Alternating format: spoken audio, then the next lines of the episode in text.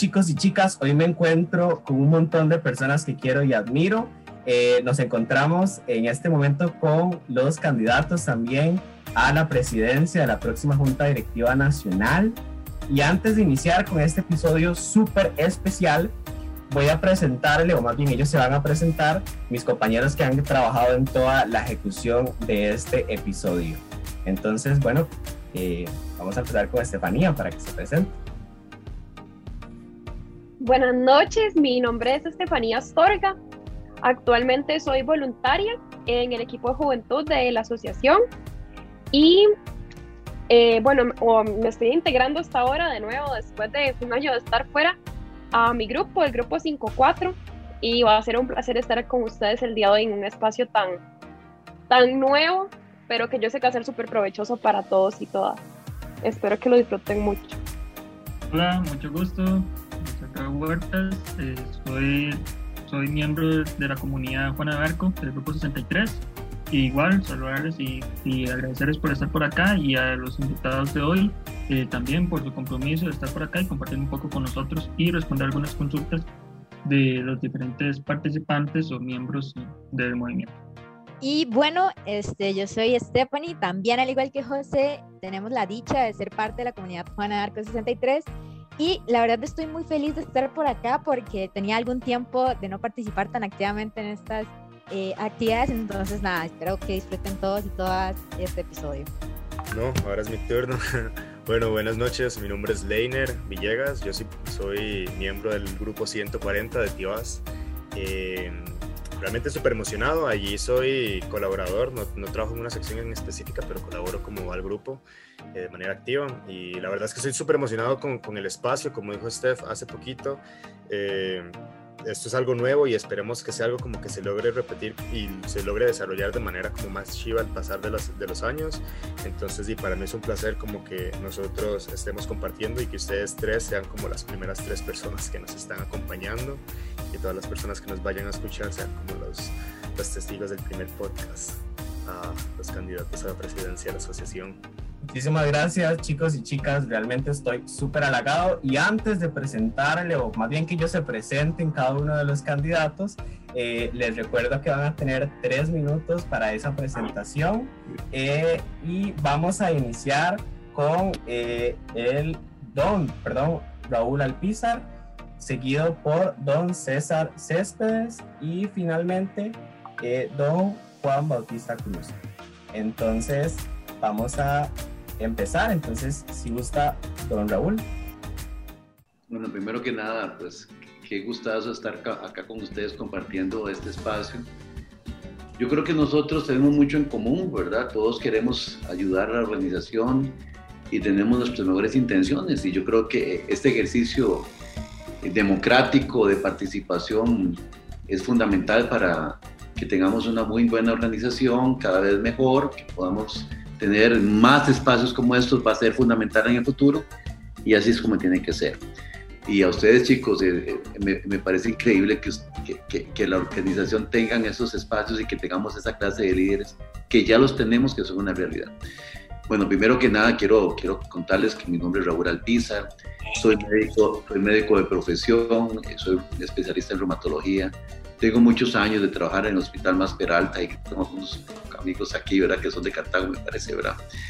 Eh, eh, tengo, eh, soy un caso curioso porque vivo en Llorente, Tibás, trabajo en, el Hospital de Cartago y voy al grupo 141 de San Antonio de Desamparados. O sea, estoy como repartido, ¿verdad? Pero bueno, como dice el dicho, uno sabe dónde nace, pero no sabe dónde muere, ni dónde pasa la vida. Entonces, así, así es. Tengo un profundo amor por mi grupo, eh, tengo más de 20 años de estar ahí, pero yo inicié a los 10 años en movimiento y, y, una de las cosas que tengo en, en mi mente, que, que, tengo muy vivido, es el día que recibí mi, mi primera, mi primera juramentación de, y mi tercera clase en ese momento se, se, acostila, se, se, estilaba pues entregar terceras clases, es lo que se son. Y a partir de ahí comencé a hacer, ¿verdad? Scout de corazón y hasta la fecha me retiré hace un, tiempo, unos años, cuando estaba en formación de la residencia, que es la parte de especialidad, y después me reintegré. Eh, creo firmemente en los jóvenes, creo firmemente en el movimiento, creo que es necesario que tengamos mayor participación y mayor impacto social. Y sí creo en el crecimiento, muchachos. Yo sí creo en el crecimiento, pero creo en el crecimiento bien fundamentado. Y creo que eh, es una obligación de nosotros llegar a más comunidades y más chicos. Cuando nosotros recibimos un chico ¿verdad? que tiene ese deseo de participar, y es curioso porque ahora en comunidad hemos tenido, en Guaxori comunidad, muchachos de comunidades inclusive ¿verdad? en desventaja social que han llegado nosotros buscando espacios seguros para poder crecer y sentirse protegidos y, y, además donde tengan el espacio para poder desarrollarse como personas. Y nosotros pues nos sentimos súper contentos porque la verdad es que la idea de todo esto es tener claro que el movimiento Guía Scout es educación para la vida. Más que, claro, el método es fundamental y todo, pero al final el propósito final es entregar un producto de calidad a la sociedad y que ustedes puedan incorporarse en esta sociedad tan difícil como era costarricense el día de hoy. Gracias. Muchísimas gracias, don Raúl. Y para continuar con el proceso de presentación, le voy a pedir al señor don César Céspedes, que igual por tres minutos se presente.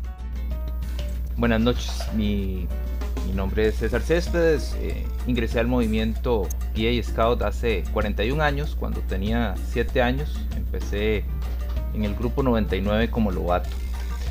Eh, hice todas mis etapas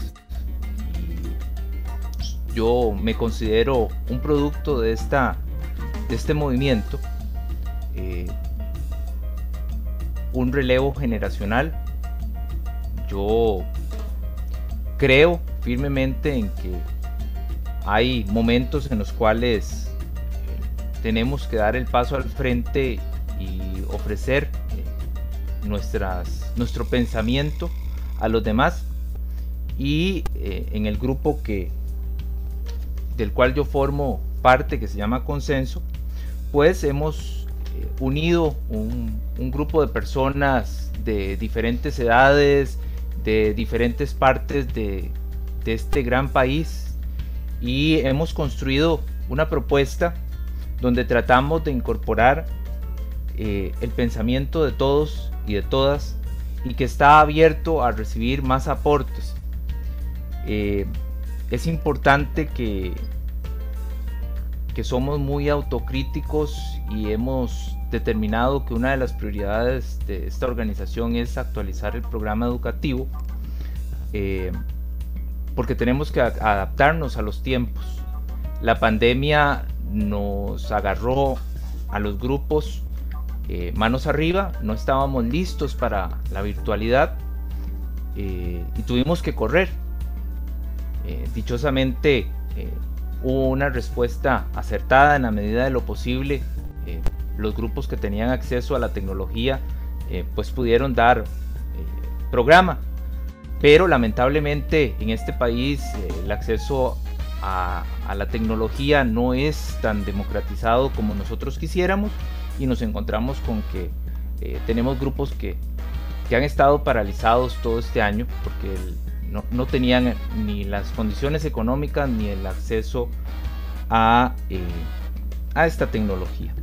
Entonces, aquí nos preguntamos si la estructura que tenemos es la estructura correcta para sostener un crecimiento y para robustecer el programa? Eh, yo creo que no. Tenemos que evaluarla. Eh, tenemos que evaluar un plan estratégico que cumplimos este año.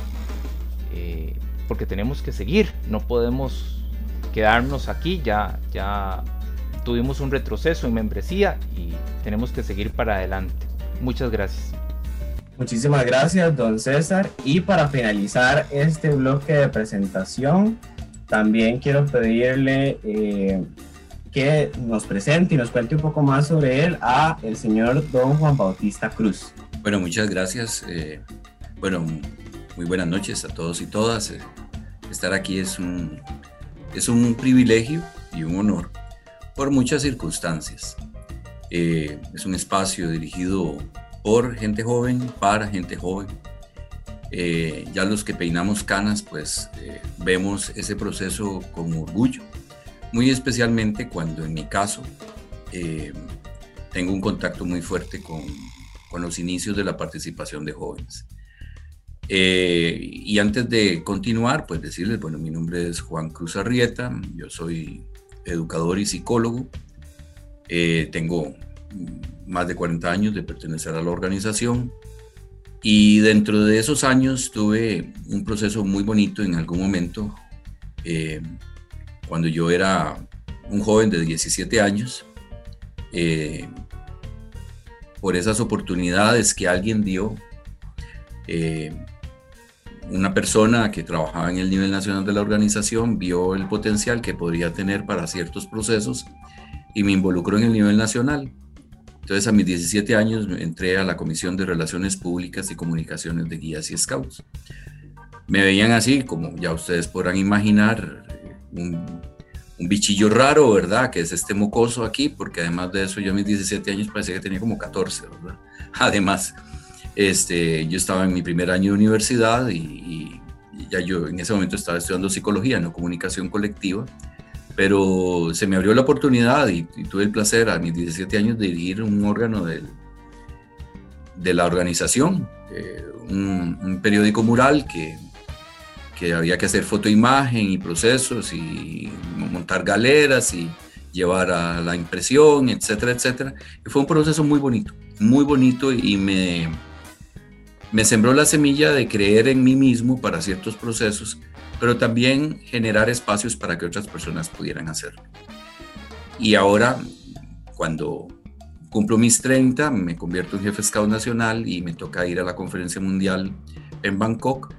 Eh, tuve que pedir un préstamo gigante porque de ahí obviamente era muy largo, la asociación algo contribuía. Y ahí pude, tuve el placer de votar eh, la política mundial de participación de jóvenes. Y sobre eso y otras cosas más he planteado pues una serie de ideas y yo quisiera cerrar aquí con señalar que el compromiso con la participación de jóvenes es vital para cualquier dirigente en la organización, número uno, pero también hay que entender los procesos, porque este proceso se las trae, no es solamente aprobar y generar órganos, es educar para esto. Así que desde la presidencia, si a mí me toca hacerlo, contribuiré a este proceso. Muchas gracias. Muchas gracias, don Juan Bautista. Bueno, para continuar con este episodio tan especial, eh, les voy a comentar cuál va a ser la dinámica.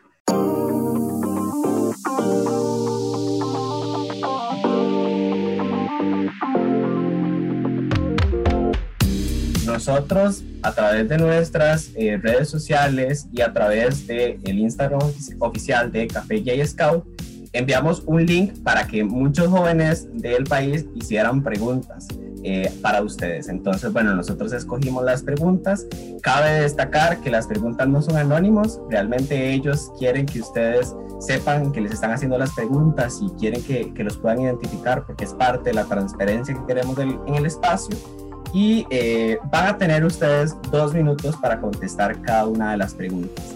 Después de que mis compañeros terminen eh, de formular la pregunta, yo les voy a ir indicando el orden en el que ustedes van a ir haciendo las preguntas para que sea lo más ordenado posible y también lo más transparente posible. Entonces vamos a iniciar con la primera, eh, con la primera pregunta. Bueno, a mí me corresponde la primera pregunta. Es de Carolina Guevara, del grupo, una receptora del grupo 28. Y la pregunta es la siguiente. Dentro de sus planes de trabajo, se tienen pensadas actividades de la asociación, festivales, campamentos, talleres, etcétera, fuera de la gama y cómo se harían. Ok. Vamos a ver. Una de las cosas que tenemos que analizar una vez que, que, que ya podamos ingresar de pleno al, a las actividades de programas regulares que hacemos, tenemos que verificar exactamente cuáles son las, las, condiciones que tenemos para poder desarrollar actividades, no solamente fuera del área metropolitana, sino adentro. Ahora, tenemos que tener claro que existe una, una brecha considerable en la entrega de programa educativo entre los grupos que se encuentran en las zonas rurales y la, y, de, y la área metropolitana. Eso es innegable, pero para poder cerrar esa, esa brecha se requiere, por, supuesto, poder llegar a llevar hasta todos esos grupos que se encuentran allá actividades de calidad, actividades retadoras, pero para eso también se requiere obviamente de un equipo de dirigentes que estén suficientemente capacitados o sea, y que, ese, que ese número sea en número considerable, el, el, número que necesitamos y que tenga las competencias para poder desarrollar esas actividades. Uno quisiera, como, como miembro de junta directiva, que el programa fuera eh, igual en calidad en todas las áreas del país. Pero esto tiene que llevarse en una forma escalonada. Sí creo que debe desarrollarse actividades fuera del área metropolitana. Sí es necesario, igual que en el centro del país. Y eso para eso se tiene que programar en una forma adecuada a través del Consejo Técnico y de la, y de la Oficina Nacional. Gracias. Muchas gracias, don Raúl. Eh, don César. Ok. Efectivamente, en este proceso de, postular el nombre a, la Junta, a la presidencia de la organización, yo he tenido la oportunidad de conversar con los jefes de grupo y miembros de esta organización de la zona rural y ellos han planteado la problemática que tiene que un grupo, por ejemplo, de, los chiles se traslade hasta Campo Escuela Istarú, lo que significa eso económicamente. Y efectivamente necesitamos brindarle eh, la oportunidad de poder participar a los grupos fuera de la GAM. Pero tiene que ser algo efectivamente bien estructurado, bien planeado. No puede ser posible que que nos inventemos hacer una actividad en X lugar y no les, no les demos las condiciones mínimas básicas para dar un programa desafiante y atractivo, porque no es solo llevar a los jóvenes hasta, no sé, Ciudad Neily y, y ponerlos ahí y decirles que lo que tienen que hacer es pintar una escuela o, o limpiar un parque. tenemos que tener presente que nuestro programa educativo tiene que tener un sentido, nuestras actividades tienen que cumplir el método. Eh, eso es importante. Tenemos que demostrar por qué este movimiento tiene más de 100 años y es haciendo las cosas de la forma más responsable posible. Muchas gracias. Gracias, don César. Para finalizar esta pregunta, don eh, Juan Bautista Cruz. Bueno, Carolina, muchas gracias por la pregunta. Creo que es muy importante porque nos permite exteriorizar algunas cosas de lo que va a ser la nueva realidad de Guías y Scouts de Costa Rica. Esta asociación tiene que reinventarse. Sin embargo, hay algunas cosas importantes a tomar en cuenta. Los eventos de programa tienen tres, básicamente tres grandes pilares. La primera, obviamente, el evento le permita a la sección a la que está dirigida, eh, Manada, Tropa, Guac, Comunidad, un proceso de motivación a los muchachos y las muchachas que la integran. Sin embargo, hay otros dos propósitos importantes cuando se hace un evento de programa, y es que, es, que esa actividad sirva eh, para dar un salto cualitativo en la sección y hacer un diagnóstico de cómo se está comportando el proceso en cada uno de los grupos participantes. Y finalmente, reforzar la presencia de la organización en un área en la cual eventualmente tal vez eh, no, no tenemos una gran presencia. Los eventos que a mí me ha tocado dirigir, básicamente que han estado relacionados hace muchos años en Manada, y más recientemente en WAC siempre han buscado esto. Eh, yo creo que es importante, obviamente tomando en cuenta los procesos de la nueva normalidad que vamos a tener, que todavía tenemos que, pues, que plantearlo en blanco y negro porque, porque ese proceso se las trae, ¿verdad? Sin embargo, hay, vuelvo a, replantear, eh, en el paquete de diagnóstico es necesario determinar para qué ese evento además de motivar al grupo de edad que, está dirigido. Y en el proceso de refuerzo, de ahí pues obviamente sacar los eventos de la Gran GAM es una tarea que, que es importante.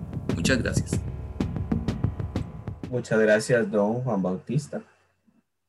Y la siguiente pregunta es de una chica que se llama Génesis Vega y es de la 14. Y en lo personal, eh, me gusta esta pregunta porque fui parte de alguno del evento o el evento que hace referencia a la pregunta. Y ella dice, ¿cómo desde la Junta Directiva Nacional se piensan abrir espacios de diálogo para que los jóvenes puedan realmente ser involucrados, ya que la Junta Directiva Nacional llegó a cancelar eh, eventos que habían organizado las personas jóvenes. Entonces, esta es la pregunta que nos hace la chica y si no quedó muy claro, pues podemos este, volverla a repetir. Excelente, Steph. El orden en que vamos a contestar esta pregunta sería Don César, eh, Don Juan Bautista y Don Raúl en ese orden. Bueno, vamos a ver.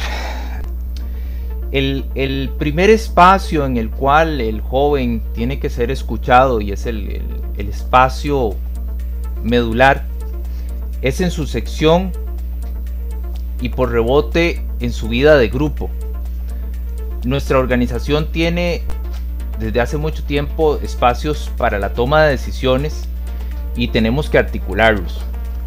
Eh, hay eventos que por alguna situación presentan algún tipo de programa y, de problema y, y, no se no se logran llevar a buen puerto.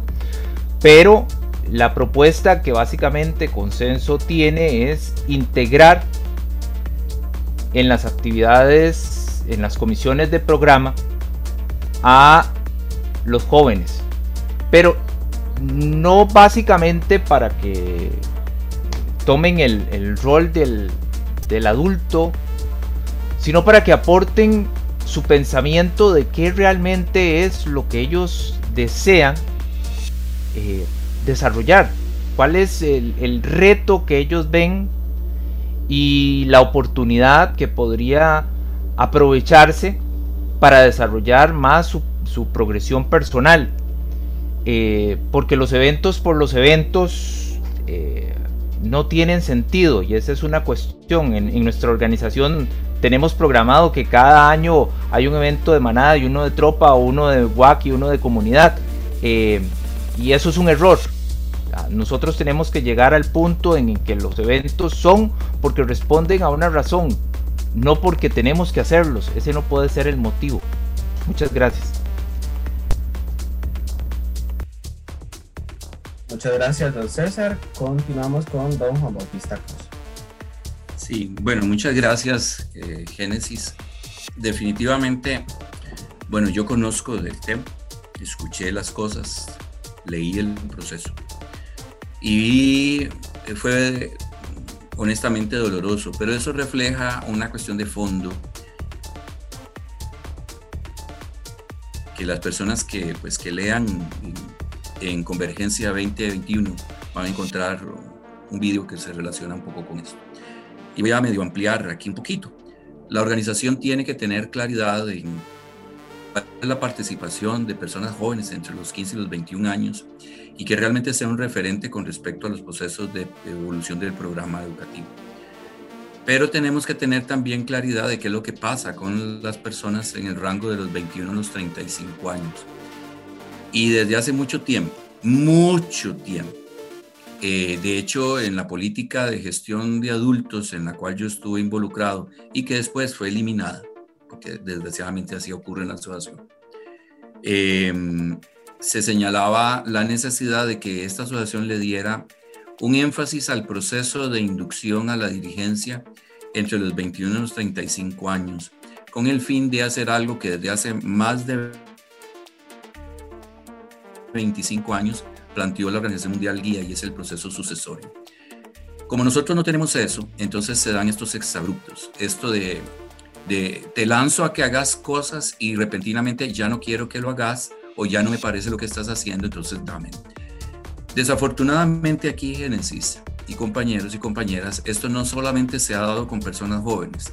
Yo sé de un equipo de formadores que fue eliminado repentinamente de un día para otro y ni siquiera se les dijo las cosas. Entonces yo creo que aquí tenemos un problema de sistematización y de, de, alinear la organización en lo que queremos y cómo lo debemos hacer. Muchas gracias. Muchas gracias, don Juan Bautista. Para finalizar esta pregunta, le damos la palabra a don Raúl Alpiza. Génesis, muchas gracias por la pregunta.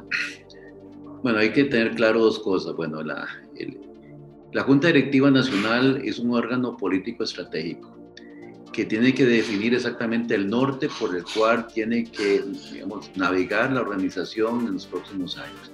Y eso tiene que hacerse con claridad. Obviamente el papel de los jóvenes dentro de la organización, de los jóvenes en general, y eso incluye los jóvenes que son protagonistas del programa y también los jóvenes que son dirigentes, tienen que estar muy bien posicionados dentro de la estructura qué es lo que queremos de ellos y, que, y, hacia dónde van a, van, van a ir ellos caminando en, y los, su colaboración en la organización. Ahora, todo, propósito, todo evento tiene que tener un propósito, ¿verdad? Y yo creo que en este caso tiene que haber, después de que se defina muy bien el propósito, brindar todo el apoyo que sea necesario. Yo nunca entendí por qué en este caso ese evento fue suspendido cuando nosotros sabíamos, por ejemplo, del grupo nuestro, ya teníamos varios, varios chicos que estaban preparados para participar y de repente nos dimos cuenta que, que el evento había suspendido. Eso se trata de respeto también a los procesos, se trata de respeto a las personas, se trata de respeto al trabajo de los demás. Y yo nunca entendí, pero resulta que recientemente vi el programa de, de este, de este evento que lo que proponía era un espacio de deliberación y discusión de los temas que les interesan a los jóvenes. Y yo creo que eso tiene que, tiene que hacerse. Nosotros como organización debemos y estamos en la obligación de crear los espacios necesarios, no solamente para jóvenes, sino para todo el mundo, para que podamos discutir las cosas y podamos resolverlas al interno. Ese evento digamos, proponía precisamente eso. Yo creo, yo siempre le vi objetivo, le vi un propósito y creo que se ajustaba precisamente a, las estrategias y a las metas que tenía la organización. Gracias, Génesis. La tercera pregunta es de Catherine Quesada, que es del grupo 114 y es una protagonista del programa, que nos plantea la siguiente pregunta. ¿Cuál es su proyección a futuro con respecto a los protagonistas del programa? Para contestar esta pregunta, el orden va a ser eh, Juan Bautista, don Raúl y don César César. Uy, me alegra mucho, Eric, que me hayas dicho Juan Bautista y no don Juan. Muchas gracias. Eh, bueno, Catherine, muchas gracias por la pregunta. Em, a ver, con respecto a las personas protagonistas del programa, em, la, intencionalidad, en, caso de que, de que, la organización decida que yo sea su presidente, es eh, encaminar hacia varios procesos. Número uno, la dirigencia tiene a cargo un conjunto de acciones para facilitar el programa y algunas de esas acciones son, eh, son complejas, no tienen las suficientes herramientas y tienen que hacer mucho papeleo y muchas cosas. Entonces, eventualmente hay que facilitarle a la dirigencia este proceso de, digamos, administrativo con herramientas y además de eso, pues ofertarles una mejor formación a la que tenemos actualmente. Esto hará que la, el desarrollo en las actividades sea mejor. Eh, hay otro proceso que es importante y es determinar eh, a partir de una investigación, no solamente de un sondeo, porque a veces los sondeos no nos dan todo el bagaje necesario de datos para poder tener claridad de ciertas cosas, ¿verdad? Sino hacer una investigación sobre la calidad del programa educativo y fijar, fijar criterios, fijar puntos sobre los cuales quisiéramos que, que el programa pues fuera más exitoso. Y obviamente eh, un tema, y ahora lo señalé, en, el rango de edad entre los 15 y los 21 años, eh, digamos, eh, reconsiderar un poco la función de la Red Nacional de Jóvenes y darle un mayor protagonismo, porque definitivamente de ahí ahora no está, está totalmente desconectada de los procesos políticos de la organización y de la injerencia que tiene la red en la, en la transformación del programa y esto no debería ser así. Muchas gracias. Muchas gracias, Juan Bautista. Para continuar con la pregunta, don Raúl Alpiza. Bueno, muchísimas gracias por la pregunta. Bueno, yo creo que aquí no podemos perder de vista que Guías de Costa Rica tiene un propósito educativo. Y estamos hablando de protagonistas del programa. Entonces, nosotros realmente lo que decíamos es, es tratar de formar o formar jóvenes con las competencias y necesarias para que puedan desenvolverse bien en la vida. Eso tiene que ver con educación, con darle las armas, las herramientas para que ellos puedan desempeñarse bien y ser felices. Eso es lo más importante, ser felices. Y eso significa que puedan identificar a sí mismos sus debilidades y sus fortalezas. Y el programa debe ayudar a eso. El programa debe ser, digamos, muy, muy, muy probablemente tiene que revisarse, ¿verdad? A corto plazo o a mediano plazo, pero hay medidas urgentes que hay que tomar. Y esas medidas urgentes tienen que ver cómo nosotros en todos los grupos del país estamos administrando el programa. Y tiene que ver también con la formación que tenemos los dirigentes la calidad de dirigentes que tenemos, las competencias que tenemos en los dirigentes para poder proporcionar un, programa, de, un, un, programa para los jóvenes que sea de calidad, que sea retador. Ahora, si nosotros logramos eso y además provocamos y, y, espacios de discusión donde podamos escuchar a los jóvenes y, y saber qué es lo que ellos piensan, cómo ven el futuro, creo que haríamos mucho bien. El programa tiene que incluir estos espacios de deliberación, de discusión de, discusión de temas sensibles, para que nosotros realmente podamos fortalecer en ellos el espíritu crítico y podamos encontrar en ellos también las soluciones que ellos, que ellos mismos deben de buscar para el futuro. Gracias. Muchas gracias, don Raúl. Seguimos con don César Céspedes. Bueno, vamos a ver, en esta organización lamentablemente hemos venido poniendo los, bueyes a través de la carreta. Tenemos un problema porque durante dos años a los dirigentes de adultos no se les dio eh, formación. Porque tomamos la decisión o se tomó la decisión de desaparecer todo el esquema de formación e implementar un esquema de formación que no estaba listo. Entonces eso como consecuencia nos trajo que nos llenamos de eh, eh, dirigentes adultos que estaban dando un programa educativo que no entendían o que no entienden todavía porque su formación era deficiente.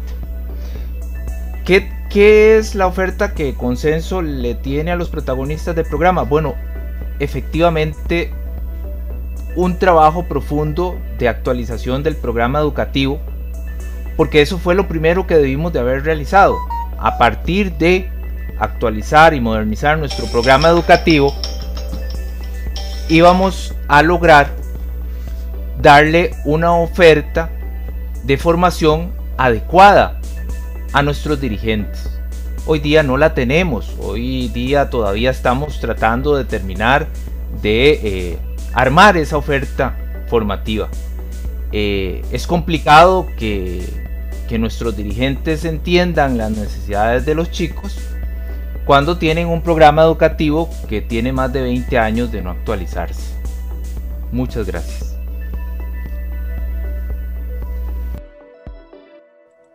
Muchas gracias, don César, y a los demás candidatos también por sus eh, respuestas. Voy a darle el pase a mi compañero Leiner. Pregunta general para los tres. ¿Cómo han sentido las preguntas hasta ahorita? ¿Cómo, cómo, cómo sienten la vibra del podcast? Yo muy bien. En general las preguntas son muy acertadas. don Juan, don Raúl. Ay, se me fue Juan, perdón. El don. en familia. Gracias, Leitner, por favor. Por favor, si no, no lo dejamos de circular en Tibas, ¿verdad? Porque eh, somos tibaseños. No, Leiner, bastante como en familia, exactamente hablar con, hablar con los compas de la socia. Exacto, justo eso era lo que íbamos a llegar ahorita, que a lo que dijo Juan del, de familia. Tenemos una pregunta como para ir como más tranquila para los tres. Tenemos como la curiosidad nosotros, y estoy seguro como que todas las personas que nos escuchan también, de si ustedes tres en algún momento ya se habían conocido desde antes, si hubo algún evento en el que coincidieron, cómo fue la primera vez que don Raúl coincidió con César o César con Juan, eh, que nos cuenten como esas historias. Sí, ¿cómo, cómo, fue, cómo, cómo, se conocieron? Si, si fue como más bien la, la, candidatura a la presidencia o, o, desde antes ya hubo algún campamento hace algunos años en el que de casualidad coincidieron en comunidad o en algún evento de la socia, cuéntenos, a ver, ¿cómo, fue? Bueno, yo, voy, a, echarme yo porque... Exacto, voluntariamente.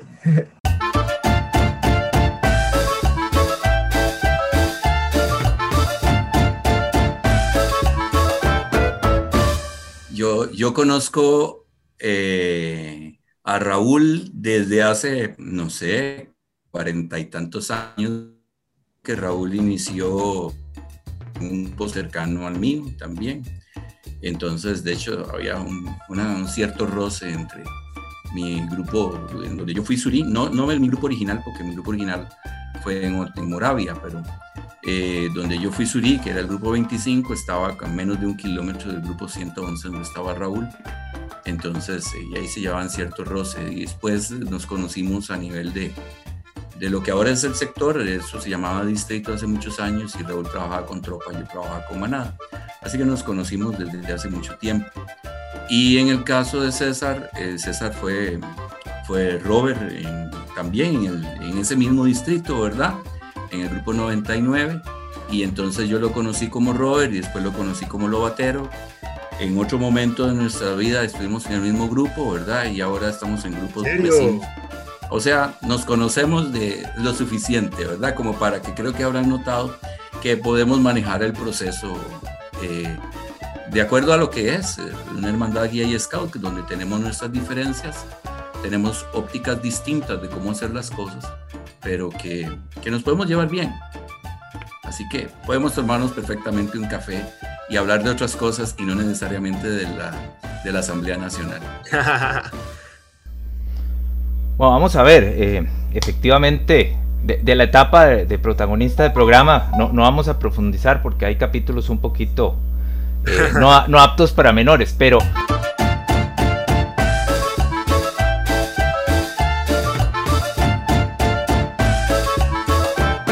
Eh, en realidad yo les voy a contar que yo conocí a Juan en 1993, era parte, tuve relación con él eh, en mi curso eh, básico de Manada. Eh, él era parte del equipo director de ese evento. yo tuve el placer de votar por don Juan Bautista para en la primera asamblea cuando yo fui jefe de grupo del grupo 99 hace más de 30 años. Este, y, y voté por él para que fuera jefe scout. Eh, fuimos compañeros de, grupo en el grupo 199, eh, donde yo eh, llegué procedente del grupo 20 y fui consejero. De, de Lobatero tomé el reto de trabajar como consejero y yo hasta el día de hoy le agradezco a Juan que, que me dio la oportunidad de, hacer el cambio y, y, de trabajar conmigo, porque yo como abogado tiendo a ser un poco o muy esquemático y, tengo claro que era una, una falencia que tenía. Y hoy en día después de mi paso por, por, por 199 ah, me di cuenta de esa falencia y, la y la he ido modificando. Yo, yo esperaría que, que sigamos creciendo. Y, en realidad con Raúl sí no, no, no he tenido una relación cercana, sí, obviamente lo conozco, pero no, no, no he tenido ningún tipo de relación. Bueno, vamos a ver. Eh, voy a empezar primero con Juan Bautista. A Juan Bautista yo lo estimo, Juan Bautista lo sabe, ¿verdad? Hemos compartido muchas cosas, ¿verdad? Desde jóvenes, ¿verdad? Es cierto que antes eh, el, el, movimiento favorecía mucho la competencia y es algo que yo nunca, nunca, nunca digerí muy bien y que ahora de grande tengo claro que nosotros debemos educar para la, en la cooperación y no en la competencia creo que lograríamos mejores resultados en muchos de los campos, tratando de favorecer ¿verdad? el desarrollo de todo el mundo y, menos, ser menos competitivos y ser más colaborativos. Pero Juan sabe que, que yo lo estimo y, y, que al final de todo este proceso, sea como sea, vamos a seguir siendo compañeros, hermanos guías scouts y, él lo sabe. César no lo conozco, ¿verdad? Nos hemos visto, creo, por ahí varios, en varios foros, ¿verdad? Eh, digamos, no, sé que, sé que, sé que tienen buenas intenciones, igual que nosotros, se animó para, para tirarse en este asunto y ya para mí es bastante. Eso habla muy bien de él y de su posición, ¿verdad? Pero yo creo que al final, ¿verdad? Nosotros todos tenemos la intención de llegar a la junta directiva a construir, creo que eso es la, idea, a construir. Eh, tenemos tal vez diferentes puntos de vista y, vamos acompañados de diferentes, yo pienso, de diferentes personas, ¿verdad? Pero creo que, y diferentes equipos, pero creo que al final es la idea. Ve, ya podemos compartir al mundo de dónde se conocen desde antes. no, y que después de este, después ya cuando termine, después del 20, y puedan como ustedes irse a tomar un café y decir como, o tirar todo lo que ya han tenido cargando como por estos meses. Y bueno, pues gracias. Y ahora continuamos con las preguntas. Y mi compañera Steph. Entonces, Steph, te paso el micro. La siguiente pregunta es de una persona de equipo nacional, Connie Soto. Y Connie nos dice, que quisiera saber cómo van a trabajar el clima organizacional. Sabemos que existe una cultura oscura, que es un secreto a voces, donde personas que son parte del movimiento, siendo pocos, hacen mucha bulla y un mal mood en espacios como páginas, chats no oficiales, donde distantes al cumplimiento de ley y promesa se dedican a decir verdades a medias a dar opiniones o aseveraciones sin fundamento, que lesionan la integridad de otras personas sin encararlas y decirlo de frente, y sin darle la oportunidad a las personas, incluyendo voluntarios y funcionarios, de aclarar las cosas. ¿Cómo van a contribuir con el saneamiento de la organización en esa búsqueda del ideal de construir un mundo mejor en vivencia de nuestros valores? Muchas gracias, Steph. El orden de las, de las respuestas va a ser don Raúl, don César y Juan Bautista. Bueno, es lamentable, la, es lamentable lo que estamos viviendo nosotros últimamente, en los últimos dos años, tres años en la organización, donde han proliferado en medios de comunicación alternativos, no oficiales, y donde se publican gran cantidad de, de noticias falsas, fake news, eh, acusaciones terrible, fomentando, ¿verdad? Una cultura totalmente insalubre para las personas. Tanto es así que en algún momento yo conté 130 mensajes en un chat de jefes de grupo informal que yo me sentía abrumado con esto tóxico y decidí retirarme. Creo que fue lo mejor que pude haber hecho. Ahora, ¿por qué salen estas cosas? Yo creo que también uno tiene que hacer un poquito de análisis. ¿Por qué pasan estas cosas? ¿Qué es lo que sucede? ¿Cuál es el malestar? Yo creo que tal vez podríamos, eh, el antídoto podría ser buscarlo en la misma organización per se. Si nosotros abrimos un poquito más de espacios, si nosotros provocamos una mejor información oportuna, asertiva, rápida, ¿verdad? adecuada, y que, sea, y que el medio oficial sea que prevalezca, mucha de esta, de esta anticultura ¿verdad? Va, va, va, va a resolverse. Em, obviamente las personas que, publican cosas ofensivas tienen que, tienen que responder por lo que dicen y por lo que hacen. Y esto no puede quedar en impunidad. Eh, sin embargo, si nosotros logramos resolver el, malestar que existe de participación y de inserción dentro de la organización, mucho de esa válvula, ¿verdad? La válvula de escape se va a resolver si todos nos sentimos parte de la organización y cuando digo parte es completa. Todos tenemos que sentirnos que estamos en la foto. Sentimos que estamos colaborando desde una parte en específico, pero cuando nos sentimos marginados, entonces ya comenzamos con, a veces algunas personas con, con actitudes que podrían ser negativas. Esa sería mi respuesta. Gracias. Muchas gracias, don Raúl. Continuamos con don César Céspedes. Bueno, vamos a ver. Eh, de este problema, al igual que, que lo tienen adultos, jóvenes, este, profesionales, porque hemos, eh, este asunto de las redes sociales llegaron y para muchos todavía no han entendido que no es un mundo alternativo, donde lo que yo diga y haga eh, no va a surtir ningún tipo de consecuencia. Eh, hay que entender que sí, que sí hay consecuencias. Lo que pasa es que en la organización nos da miedo denunciar en primera instancia. Tal vez porque los, los órganos que, tocan hacer estas investigaciones son un poco eh, burocráticos.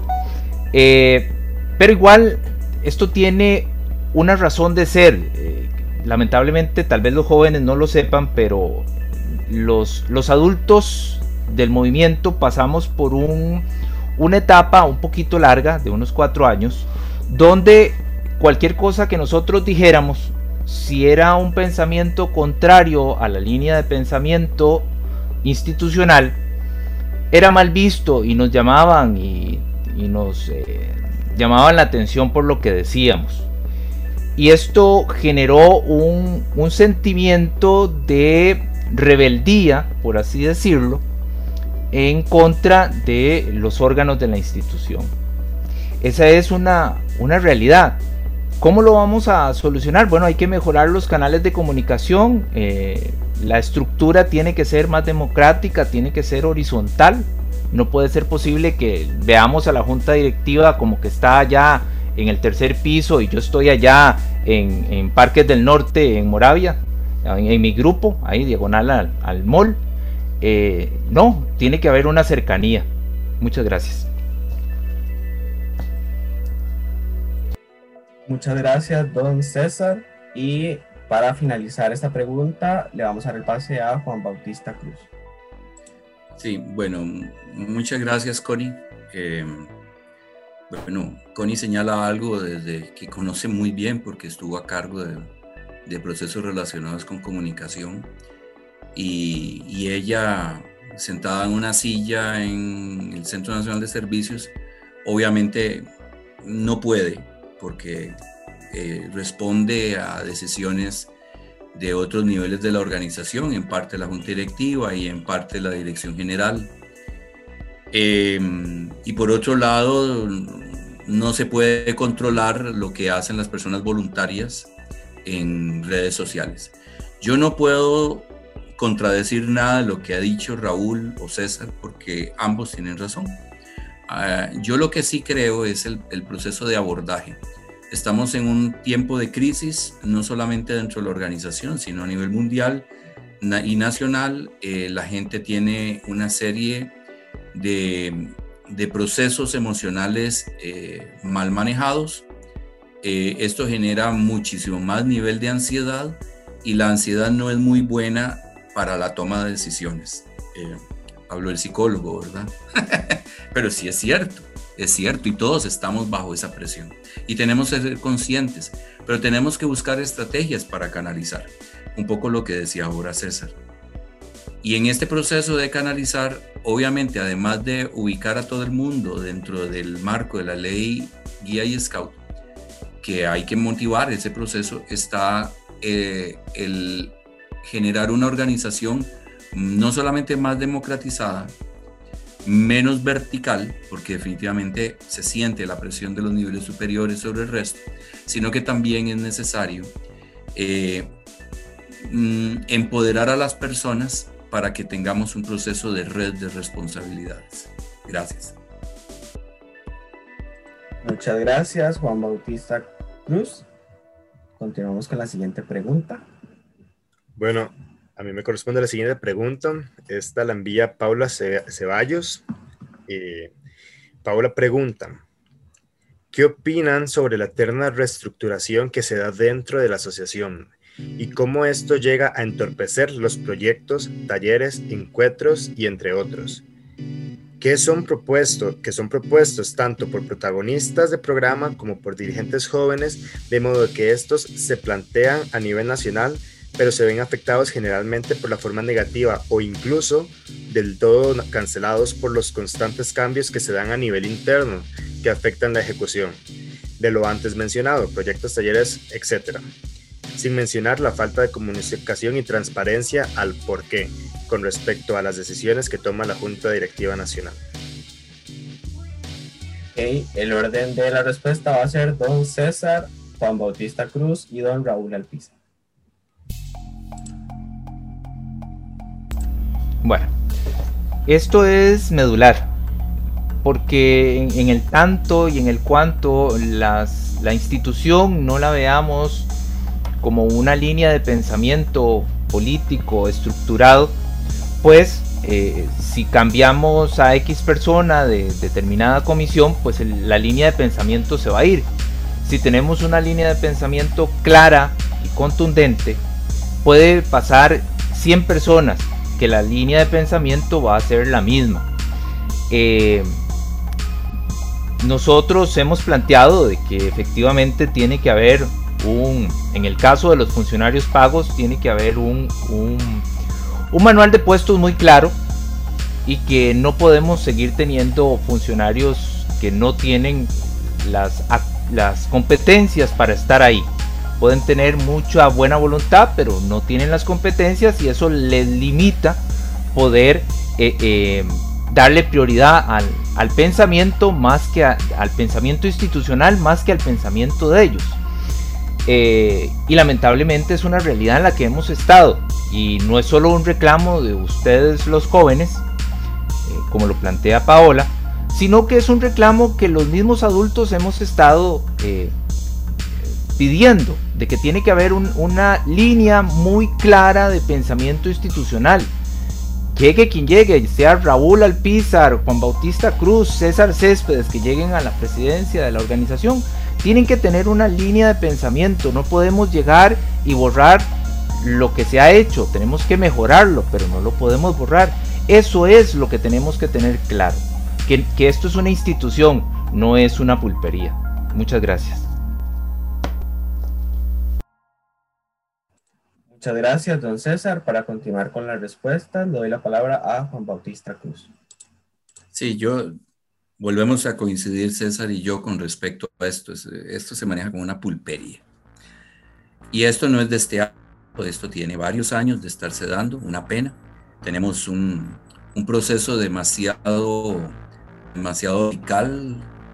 Eh, se nos vendió una falacia de pirámide invertida y eso es una falacia porque definitivamente eh, eh, se han dado voluntarios que trabajan en cursos, que trabajan en procesos y sencillamente como no estaban de acuerdo a la línea política de la Junta Directiva y de la Dirección General de entonces, sencillamente eh, de ahí se hacía algo ahí y se destituían. Y esas son cosas que se han dado en los últimos casi 3, 4 años. Ese es un proceso complicado eh, y eso es una realidad. Y como lo dice César, no es solamente con las cosas ¿Por qué? Porque en el caso de los dirigentes jóvenes, o la dirigencia joven, eh, son útiles, y aquí voy a ser un poco irónico, ¿verdad? Pero son útiles en el tanto y cuando son carne de cañón para ciertos procesos. Pero en el momento en que se salen del canasto hay que quitarlos. En el momento en que no están con la línea de pensamiento X, Y o Z, hay que quitarlos. Esto no puede ser. Y esto, la responsabilidad política de la Junta Directiva, de las juntas directivas de los últimos periodos, definitivamente está ahí.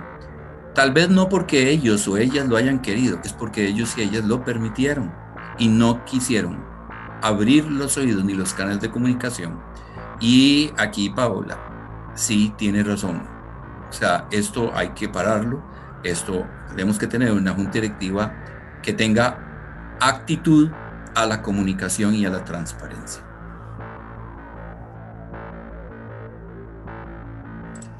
Muchas gracias, Juan Bautista. Para finalizar esta pregunta, le doy la palabra a don Raúl Alpiza. Bueno, yo lo veo un poquito diferente esto, ¿verdad? Eh, Paula, muchas gracias por la pregunta, porque esto yo, yo lo veo al revés.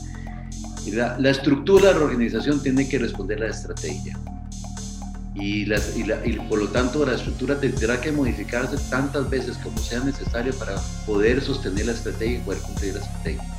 ¿Qué es lo que pasó con, con, este, el plan estratégico que tenemos en este momento? Que es evidente que existe un desacople entre las metas que pusimos, tal vez un poco ambiciosas, y las, las metas y las estrategias que diseñamos para poder llegar a esas metas. Y este desacople simplemente provocó que se cayera, ¿verdad? que se enlenteciera y que nos atascáramos a la mitad del camino. Ahora, ¿qué, qué, es lo que, qué es lo que pasa ahí también? Que obviamente para poder tener la estructura se necesita buscar las personas para poder cumplir la misión de la estructura. En, en los puestos claves que, que son necesarios para poder tener el brazo operativo que esto, que esto produzca la movilización y la consecución de los objetivos. Yo creo que, siempre hablamos de que el plan estratégico, el plan estratégico, el problema no es el plan estratégico. Nosotros tenemos un excelente plan estratégico. Lo que pasa es el cumplimiento y cómo nosotros tenemos la, la organización necesaria y la plasticidad para poder cambiar, modificarnos, adaptarnos a las necesidades de una sociedad de costarricense cambiante y para poder llegar a los chicos de una forma efectiva. Si nosotros queremos que crecer, ¿verdad? Tenemos que tener un buen programa, tenemos que tener dirigentes capacitados, tenemos que tener um, ayudas a los dirigentes, tenemos que tener los, los espacios físicos para poder desarrollar el programa y estas cosas tienen que ir unísonas, completamente pues, integradas, ¿verdad? Para que no existan esas, estos problemas que tenemos ahora. El secreto es eh, la buena ejecución. Muchas gracias, don Raúl. Eh, bueno, esta pregunta eh, fue hecha por mi persona y, bueno, es la siguiente. Siempre se habla de llegar a más jóvenes de diferentes zonas del país, de diferentes locaciones y demás. Sin embargo, pocas veces se menciona que el presupuesto destinado desde el gobierno de la República para la asociación es exactamente igual, o sea, no crece, o bien inclusive hay amenazas de, de retrocederlo, ¿verdad? disminuirlo. Entonces, mis preguntas van orientadas en esa línea. ¿Tienen un plan económico para hacer frente a esta situación y darle solvencia económica a la asociación a, a mediano y largo plazo? ¿Y cuál sería el plan B ante una posible rebaja presupuestaria que se recibe por parte del gobierno estadounidense, por el gobierno costarricense, debido a todo este tema ahora de, del déficit fiscal, de, del acuerdo con el FMI y demás. El orden para contestar esta pregunta va a ser Juan Bautista Cruz, don Raúl Alpiza y don César César. Bueno, muchas gracias por esa pregunta. Esa pregunta se relaciona con uno de los aspectos que voy a subir mañana en un vídeo sobre gestión institucional en, el espacio de convergencia en Facebook. Y ahí se señala una cuestión que es muy importante, es la autonomía financiera de guías y scouts, que desafortunadamente no queremos que nos pase como los vecinos de Scouts de Nicaragua, que también tenían una subvención estatal y repentinamente se la quitaron y ellos han tenido que eh, ver cómo hacen para procesos, a partir de procesos voluntarios, generar toda la gestión organizacional. Eso nos podría pasar a nosotros en cuestión de cuatro o cinco meses. Podría, podría ser que no. Sin embargo, la asociación tiene que ser autosuficiente y eso es un proceso que para que no nos impacte en, eh, a la vuelta de la esquina, debería llevarnos un proceso de al menos dos años. Y así Scout de Costa Rica tiene un, un proceso de fondos privados, una reserva ahí, que permitiría que pudiese sobrevivir un poco eh, en, el mediano, en el corto plazo. Sin embargo, obviamente de ahí pues habría una serie de medidas que hay que hacer.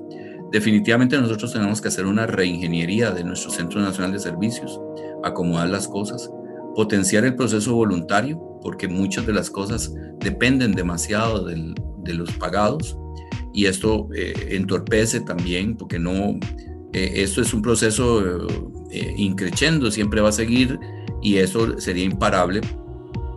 Pero también nosotros tenemos que buscar cosas. Nuestros campos escuelas pueden ser autosuficientes si los aprendemos a gestionar adecuadamente.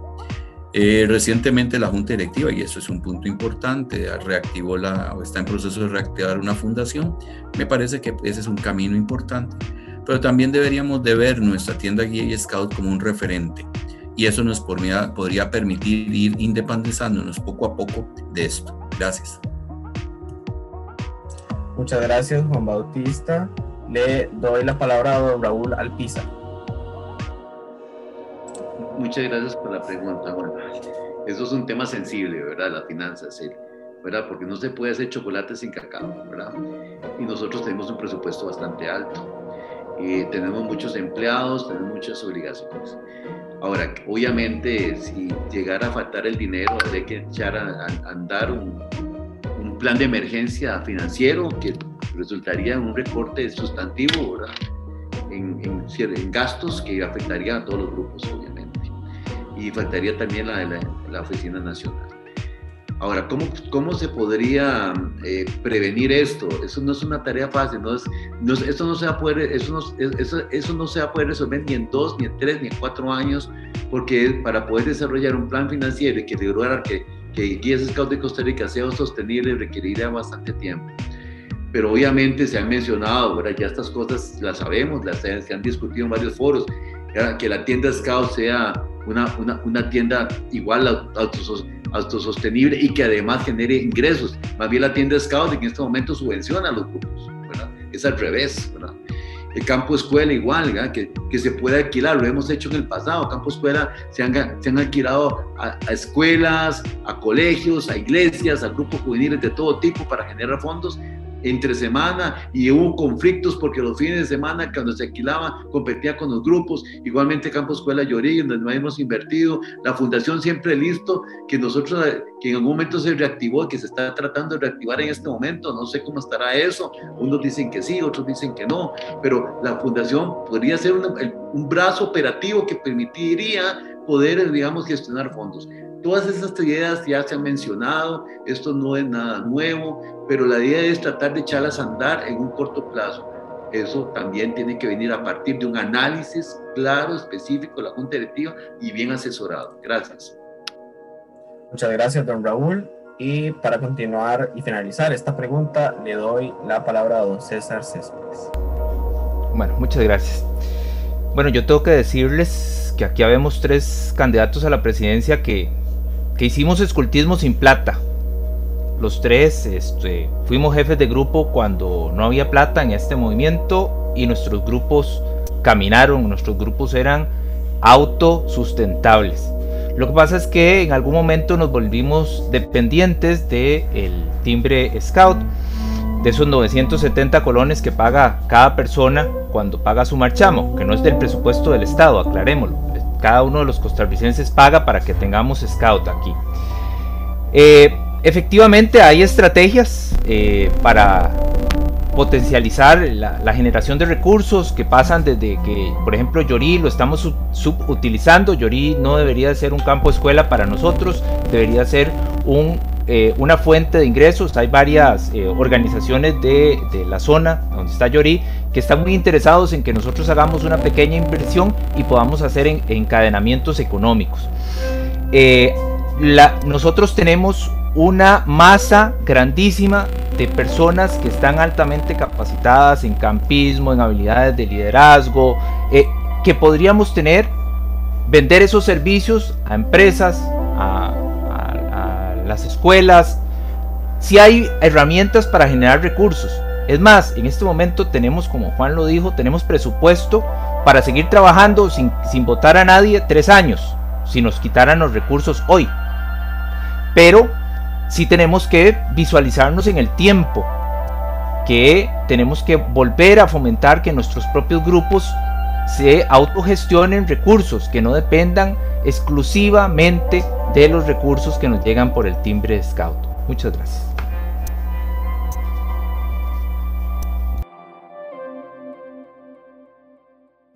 Muchísimas gracias, don César, por su eh, respuesta. Vamos a continuar con la siguiente y última pregunta. Esta la hace Suheili del grupo 51 de Torrealba. Bueno, y Suheili trae una pregunta muy chiva, creo que es algo como que ha estado en, diferentes mesas de diálogo los últimos meses y años, y es pensando, que pensando en que serán representantes de una comunidad muy grande de guías scouts, que es completamente diversa, ¿qué opinión tienen con respecto a tomar posiciones claras y contundentes en las luchas sociales que se aquejan el mundo actualmente, que se aquejan el mundo actualmente. Entiendas el feminismo, el colectivo LGTBIQ+, o, o las luchas climáticas que estamos enfrentando. Por mencionar tres de las más grandes, ¿ustedes planean que la asociación pueda pronunciarse igual de claro que lo hace la Asociación Scouts de España o se mantendrán al margen como lo han hecho? Ahora, quiero hacer como una acotación porque como lo hizo Suheili en, este, en esta pregunta, yo hice una pregunta muy parecida en el, en el, en el debate de las vicepresidencias y hubo algo como que no, me lo, que no se logró como explicar y quiero aprovechar eh, más allá del tema político, estamos hablando de temas humanos y tomar posiciones y opiniones con respecto a la asociación. Entonces, hablar de estos temas ya se entiendas en feminismo, inclusión de la comunidad LGTBIQ, eh, temas de la comunidad afrodescendiente o el cambio climático, no tienen que ver de manera directa con posiciones políticas. que ha sido uno de los argumentos que se usa históricamente para ignorar y no tomar posición de estos. Entonces, partiendo de esto, repito la pregunta, ¿se pronunciarán al igual que la Asociación Guía de Scouts de España, la Asociación Scouts de España o se mantendrán al margen? Eh, el orden para contestar esta pregunta sería don Raúl Alpizar, don César Céspedes y Juan Bautista Cruz.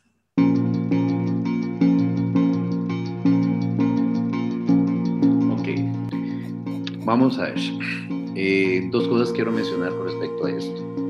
La sociedad costarricense eh, ha cambiado en los últimos años. y Guías Scouts de Costa Rica es una muestra pequeña de lo que representa la sociedad costarricense. Y la sociedad costarricense es diversa. La sociedad costarricense pide cambios. Los valores que teníamos hace 30, 40 años ya no son los mismos. Las familias que teníamos hace 30, 40 años ya, ya casi ni existen. Entonces creo que tenemos, nosotros como movimiento tenemos que adaptarnos también a las necesidades de la, de la comunidad en general, de la sociedad, que nos pide gritos que alcemos la voz y, que pues, digamos nuestra postura en temas sensibles. En temas sensibles en general, pero yo creo que ante todo tenemos que respetar a las personas, tenemos que respetar los derechos humanos de las personas, tenemos que respetar las minorías. Oiga, y lo hice y lo digo yo que he, tenido que aprender, porque los jóvenes tienen que entender que nosotros, los que tenemos más de 40 años, nacimos en una Costa Rica diferente, donde se veían las cosas diferentes. Y que ahora, para cambiar, tenemos que sensibilizarnos, y eso parte a través de un proceso de educación igual la gente, igual nosotros como tenemos que valorar a la gente joven, la gente joven tiene que valorar también a la, a la gente adulta y llegar a un punto de encuentro. ¿Y dónde se logra eso? En verdaderos espacios de diálogo, eh, con respeto, ¿verdad? Excelente y con, y, con absoluta tolerancia. Si nosotros logramos esto, creo que podríamos avanzar montones y podríamos, en algún momento, creo, no muy lejano, podríamos tener ese tipo de manifestaciones y decir a la gente, nosotros, esta es nuestra postura en términos, en, temas de sensibilidad social, de equidad, ¿verdad? De, inserción social, que es tan importante, y de justicia. Gracias. Muchas gracias, don Raúl. Continuamos con don César Céspedes. Bueno, aquí este es un tema que es un poco complicado por por varias aristas. Primero, nuestra ley constitutiva, eh, que data de 1976, nos tiene ciertas limitaciones en cuanto a qué podemos y en qué no podemos involucrarnos. Igual tenemos que tener claro que somos una organización que es diversa, absolutamente diversa. Y es muy difícil que una organización diversa pueda tomar posición en temas determinados. Y la posición clara que hemos tenido en consenso es que en guías y scouts se van a respetar los derechos humanos como se han respetado hasta el día de hoy, ya sea por las personas mayores, los niños, todos tenemos los mismos derechos humanos. Eh, los temas particulares lamentablemente nos meten una limitación porque somos diversos. Y desde la diversidad tenemos que entender que aunque haya un grupo que crea que en guías y scout no le damos el respaldo, debería ese grupo de puntualizar sus quejas en los órganos correspondientes y resolver el problema a lo interno. Eh, sí veo, honestamente, y, yo no voy a hacer un mal, un, o un buen político y, voy a decir lo que todo el mundo quisiera que escuchar. Eh, eh, yo lo veo muy difícil que nosotros podamos tomar partido en alguno de estos temas y decirle a la sociedad costarricense que los respaldamos, porque somos diversos. Muchas gracias. Muchas gracias, don César.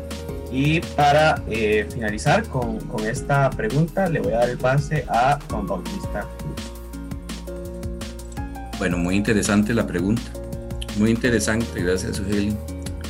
Creo que es importante que nosotros tengamos una posición clara. Yo por lo menos puedo decirles a ustedes, eh, sin ambajes, así como hace veintitantos años traje la necesidad de participación juvenil a guías y scouts de Costa Rica y casi me guindan por eso. Y, he dado una lucha sobre la cual inclusive el último POR me tiene muy preocupado porque saca la representación juvenil del mayor órgano de decisión política de la asociación y no nadie dijo nada. Yo por lo menos tengo claro que si a mí me dicen eh, hoy eh, vamos a, hacer una marcha, este, pueden tener a Juan Bautista Cruz en la marcha sobre lo que sea, en tanto se relacione con derechos humanos, porque obviamente como psicólogo tengo, tengo una responsabilidad y mi colegio profesional nos obliga a ese proceso. Eh, igual en los procesos de, relacionados con naturaleza, los objetivos de desarrollo humano, etcétera, etcétera. Sí, sí creo, y, aquí como se lo dije a una, a una tesiaria que está haciendo un proceso de graduación, eh, creo que esto tiene un proceso, una evolución, no puede ser una revolución, porque eso es un proceso educativo tenemos un proceso educativo. Guías y Scouts de Costa Rica no es la palestra para hacer luchas sociales, pero sí somos quienes deben impulsar a las personas a que participen en, esas, eh, en esos conglomerados para la participación y defensa. Pero esto significa también que nosotros tenemos que generar una formación para que nuestros adultos tengan las herramientas para propiciar ese pensamiento divergente. Muchas gracias, don Juan Bautista, don César Céspedes y don Raúl Orpiza por sus respuestas. Realmente agradecerles por este espacio. Teníamos muchísimas más preguntas, pero bueno, por cuestiones de tiempo lo vamos a dejar hasta este momento. Aunque sí queremos decirle que de parte de este equipo que está trabajando en este episodio muy especial, les vamos a enviar a ustedes una carta con las preguntas que hicieron falta y esperaríamos, ¿verdad? Si lo tienen a bien o que nos respondan esa carta con sus respuestas respectivas o que lo puedan publicar en sus redes sociales para que los jóvenes eh, puedan ver cuál es la opinión de ustedes en muchísimos más temas que a ellos y a ellas les interesa en todo el tema del el camino hacia la Junta Directiva Nacional.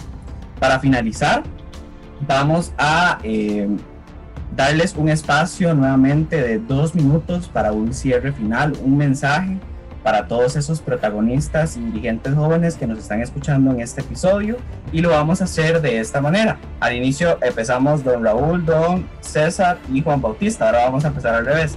Juan Bautista, eh, don César y eh, eh, don Raúl Alpiza. Entonces tienen dos minutos para ese mensaje final. Muy bien. Bueno, en la realidad, en primer lugar, darles las gracias a ustedes.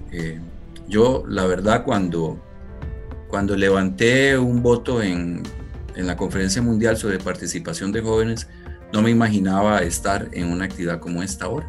Y a mí me llena mucho de orgullo, porque entonces las luchas que dimos muchos otros dirigentes en ese proceso y que además de eso también complicó mucho nuestra existencia, porque éramos muy jóvenes cuando arrancamos procesos, eh, ya uno dice, bueno, ya se va acercando un momento de pasar la estafeta, de pasar el testigo a la siguiente generación y ustedes, y ustedes generan una opción para esto. Y eso a mí personalmente me llena de orgullo y me llena de esperanza. Eh, en la realidad yo lo que quisiera es que eh, dejásemos un problema que tiene la organización y el problema que tiene la organización a veces es ver las cosas de una forma polarizada, donde todos luchamos contra todos, donde jóvenes contra adultos, adultos que opinan de una forma contra adultos que opinan de otra forma, eh, jóvenes que asumieron una actitud X son censuradas por otro sector de la juventud que tiene un proceso diferente y, entonces de ahí aquello de, de una guía y un scout es amigo y hermano de cualquier guía y cualquier scout se va perdiendo y eso es inaceptable desde mi perspectiva. Por eso es que yo planteo una idea que es de convergencia. Yo creo en una junta directiva plural. Yo, a diferencia de mis compañeros que van en equipo, eh, yo creo que el equipo somos todos y si todos no estamos de alguna forma representados en la Junta Directiva Nacional, esta asociación va a seguir siendo lo que es hasta el momento. Donde si ya antes de la pandemia teníamos problemas, ahora post pandemia vamos a tener más problemas aún porque tenemos procesos inconclusos. Muchas gracias. Muchísimas gracias, Juan Bautista Cruz. Y le voy a dar la palabra al señor César Céspedes. Bueno, este ha sido un ejercicio interesante.